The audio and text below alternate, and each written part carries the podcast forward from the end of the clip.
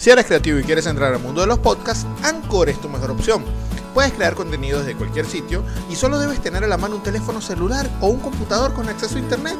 Anchor te da una serie de herramientas para que grabes, edites y publiques tu podcast. El resto del trabajo, Anchor lo hace por ti. Una vez grabado el episodio de tu podcast, Anchor te ayuda a distribuirlo en las principales plataformas disponibles, tales como Spotify, Google, Apple y muchas, muchas más.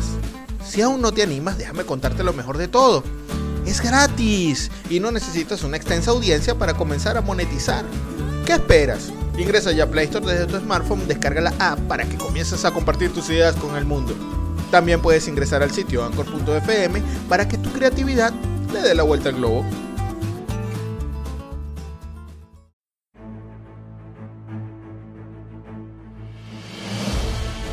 Universo 25.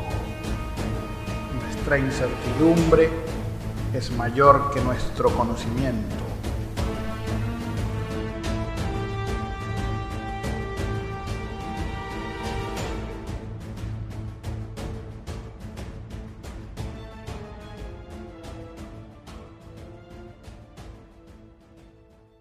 Gracias al universo cinematográfico de Marvel, todos sabemos hoy en día quién es Thanos y para qué sirve el guantelete del infinito.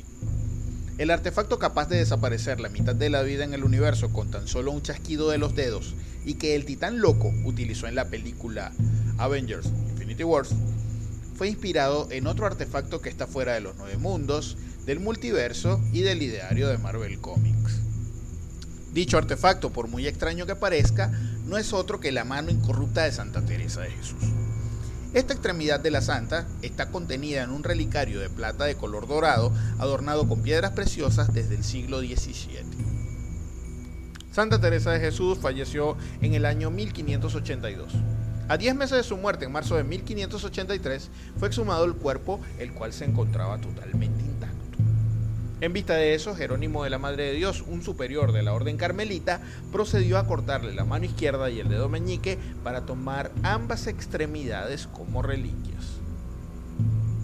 En el siglo XX, el relicario con la mano de Santa Teresa de Jesús llegó a la mano de un dictador, tal como sucedió años después en los cómics de Marvel con el guantelete y las gemas del infinito.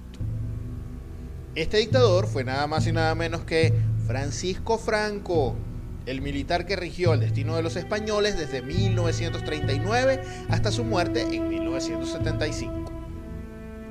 Nuestro episodio de hoy, Franco y el guantelete del infinito.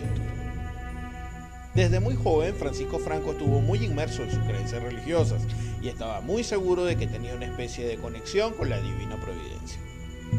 Cuenta una leyenda que durante un combate armado en el que participó en 1916, la mitad de la unidad donde estaba listado fue abatida. En dicho combate, Franco recibió un disparo en el abdomen del cual salió airoso. Franco creía que era una especie de iluminado o escogido por Dios. Al final de la Guerra Civil Española, entra triunfante a Madrid el 28 de abril de 1939 ese día justamente se celebra el natalicio de Santa Teresa de Jesús. Esto le dio la razón suficientemente sólida al caudillo para solicitar la autorización eclesiástica de tener la reliquia como objeto de devoción personal. A pesar de la negativa inicial de la iglesia, la Secretaría de Gobierno mandó una carta explicativa al clero, exponiendo las razones por las cuales el generalísimo debía conservar la mano de manera de poder rogar personalmente por la paz conseguida al finalizar la guerra civil. La mano de Santa Teresa era una posesión muy especial para Francisco Franco. Tenía un oficial asistente designado para la custodia de la reliquia. Se la llevaba a todos sus viajes y hasta mandó construir un reclinatorio en su habitación para poder ejercer su devoción de manera privada. También se dice que al dormir, el caudillo colocaba la mano en una mesita de noche junto a su cama o tal vez debajo de la almohada. Franco creía que la mano de Santa Teresa lo sostenía en el poder y le había concedido la victoria en la guerra civil. Además de esto, consideraba a la Santa especial por ser española y de su propia raza. Durante su gobierno, Francisco Franco fue objeto del típico culto a la personalidad de los gobiernos dictatoriales, siendo constantemente magnificado por la divinidad que inspiraba su persona. Fue conocido como el generalísimo, el caudillo, Su Excelencia, Jefe Supremo, el Centinela de Occidente, y algunos de estos sobrenombres a veces matizados con una esencia divina, como por ejemplo Francisco Franco, caudillo de España por gracia de Dios. Su delirio llegó a ser tal que insistía que su gobierno era una gloriosa cruzada de liberación nacional, lo cual lógicamente no era muy bien visto desde las instancias de la Iglesia Católica, que tampoco en su momento llegó a contrariarlo. En el año 1953 se celebró el concordato entre el Estado español y la Santa Sede, donde se acordó incluir en la oración et fórmulas la expresión Ducem Nostrum Franciscum, nuestro caudillo Francisco latín, junto a los ruegos por el Papa y por el obispo de la diócesis que se hacía durante las liturgias. Ese puesto estaba reservado desde hacía siglos a los nombres de los reyes de España. Luego de la muerte de Franco en 1975, la familia del dictador devolvió la mano de Santa Teresa de Jesús a la iglesia en vista de que su depositario oficial ya no estaba. Con el relicario de la mano se le entregó a la iglesia también la insignia de la Cruz Laureada de San Fernando era una de las condecoraciones del Centinela de Occidente. Esta fue engastada en el guante dorado para que nadie olvidara la parte de la vida que compartió la reliquia con el señalado por la mano de Dios, la espada del Altísimo. Francisco Franco reconoció al final de sus días a uno de sus cercanos que el único defecto que tenía era no ser inmortal.